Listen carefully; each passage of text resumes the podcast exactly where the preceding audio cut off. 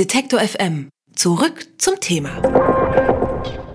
Anker. Das klingt ja erstmal nach Ankommen, Bleiben, sich irgendwo festsetzen. Aber Horst Seehofer, der hat für die neuen sogenannten Ankerzentren für Geflüchtete etwas ganz anderes im Sinn. Nämlich, die sollen Ankunfts-, Entscheidungs- und Rückführungszentrum in einem sein. Für die Aufnahme dieser Ankerzentren in den Koalitionsvertrag mit der SPD hat er vehement gekämpft und heute ist es tatsächlich soweit. In Bayern gehen die ersten sieben in Betrieb. Angeblich mit der Idee, die Abschiebung von Migranten, die keine Chance auf Asyl haben, zu beschleunigen und auch die Verfahren für die zu beschnelligen, die sehr gute Chancen haben.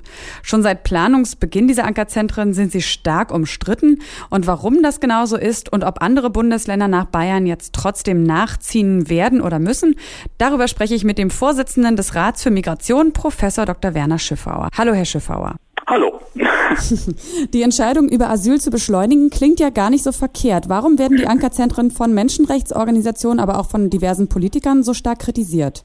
Also das Problem der Ankerzentren ist ja nicht, dass da die Entscheidungsprozesse zusammengeführt werden sollen. Also eine der Ideen ist, dass alle relevanten Behörden an einem Ort sind, sodass dann äh, schnell und effektiv entschieden werden kann. Mhm. Das ist in der Tat sinnvoll. Dazu braucht es aber kein Ankerzentrum. Das macht das BAMF jetzt beispielsweise in Berlin schon, auch bei den Ankunftszentren.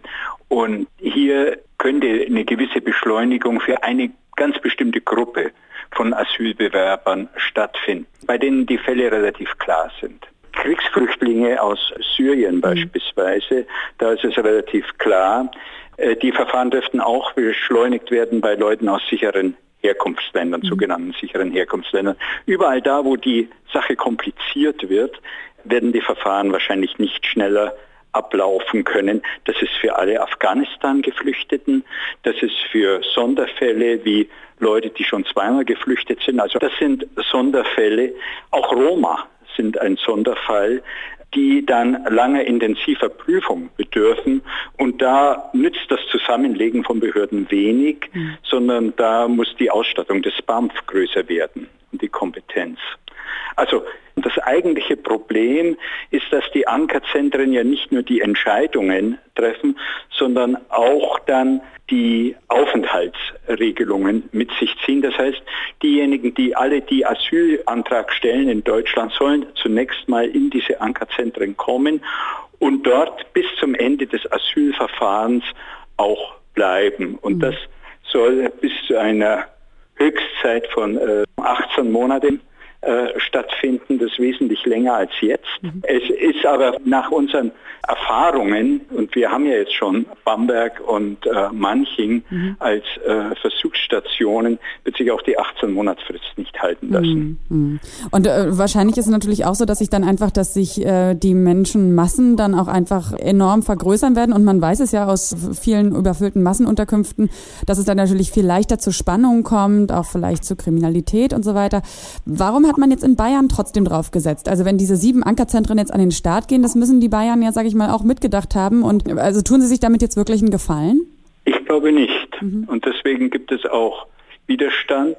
Das Problem ist, dass Seehofer außenpolitisch denkt. Das heißt, es geht um die Abschreckung und weniger um die Integration und die Intention, künftige Flüchtlinge abzuschrecken, wird äh, sozusagen auf Kosten der Integration durchgesetzt. Für die Integration sind diese Ankerzentren eine Katastrophe. Hm. Sie können ja vielleicht nochmal schildern, also das heißt für die Betroffenen, Sie haben es ja schon gesagt, für einige wenige, wie sieht das genau aus, also wenn sie dort so lange untergebracht sind? Also was bedeutet das für die Betroffenen? Also was das für die bedeutet, ist äh, sozusagen eine Zwangsarbeitslosigkeit. Man wird für die Dauer des Asylverfahrens äh, dann sozusagen von der Gesellschaft ferngehalten. Man wird zur Arbeitslosigkeit, zum Nichtstun verurteilt. Mhm. Und wir haben Studien in, zwar nicht in Ankerzentren, die gab es ja noch nicht, äh, aber in Massenunterkünften gehabt. Also ein Teil der Personen wird depressiv, ein mhm. anderer wird aggressiv, viele werden krank. Mhm. Es gibt kleine Fluchten in die Umgebung, in die Städte, also junge Männer vor allem gehen dann raus und versuchen dann in der Stadt der Unwirtlichkeit der Unterbringung was entgegenzusetzen, hängen ab, wie man so sagt. Das führt zu Anspannungen mit der Umgebung.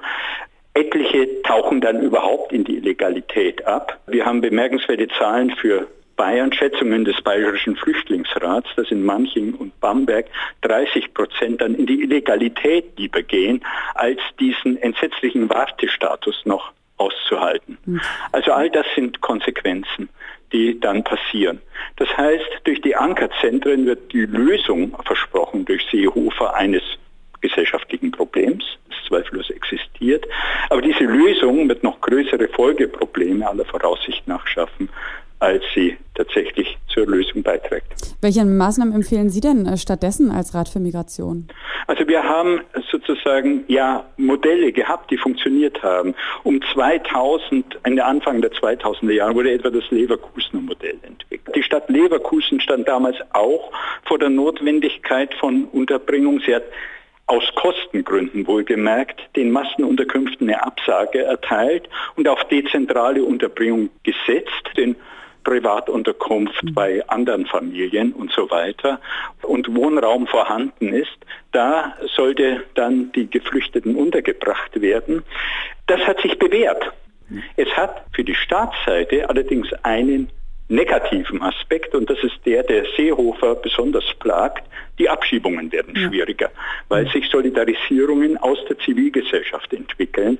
Und das ist tatsächlich ein Problem für die Innenpolitik und eine ja, Law and Order Politik. Und heute geht es in Bayern los. Ne? Sieben Ankerzentren gehen jetzt quasi Richtig. an den Start. Wie ist es mit den anderen Bundesländern? Also auf der Innenministerkonferenz im Juni haben ja schon ganz viele Innenminister der Bundesländer äh, diese Ankerzentren sehr stark kritisiert. Als Teil des Koalitionsvertrags ist doch aber die Einführung der Ankerzentren in jedem Bundesland verpflichtend, oder? Ehrlich gesagt steige ich da nicht ganz durch. Das Problem das ist, ist, dass natürlich die Ankerzentren Sache Ländersache sind, mhm. sodass die Länder im Prinzip frei sind mit der Entscheidung.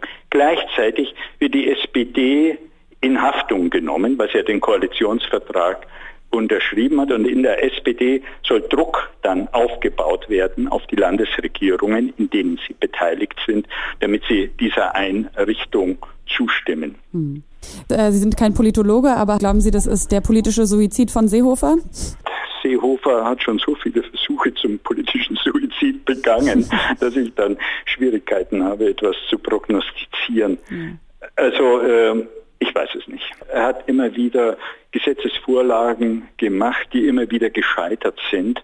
Also immer wieder versteift sich die CSU auf Programmpunkte, wo sie keinen ernsthaften Topf gewinnen kann und die oft wenig sachgerecht sind.